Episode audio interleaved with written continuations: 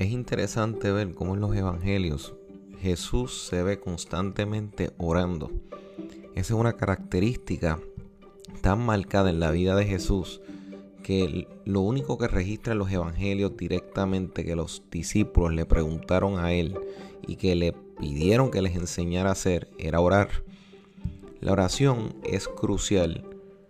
Lo fue en la vida de Jesús, debe ser también en nosotros, dado a que la oración es el punto de partida donde vemos que Jesús antes de atender necesidades, antes de atender multitudes, oraba.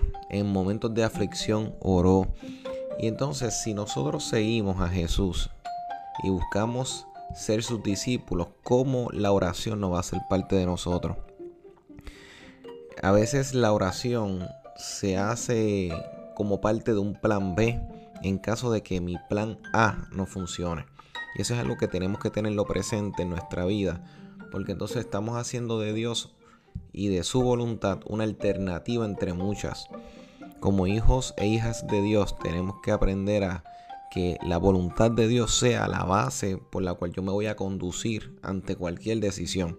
Así que la oración no debe ser mi alternativa si la primera que pensé no se da, sino que debe ser la primera opción, la primera alternativa, la primera acción, que es buscar la voluntad de Dios dentro de mi situación.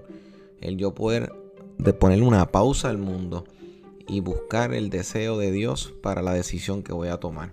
Así que con esta breve reflexión te invito a que, a que pienses en lo siguiente. ¿En qué lugar está parada la oración en tu vida? Dios te bendiga.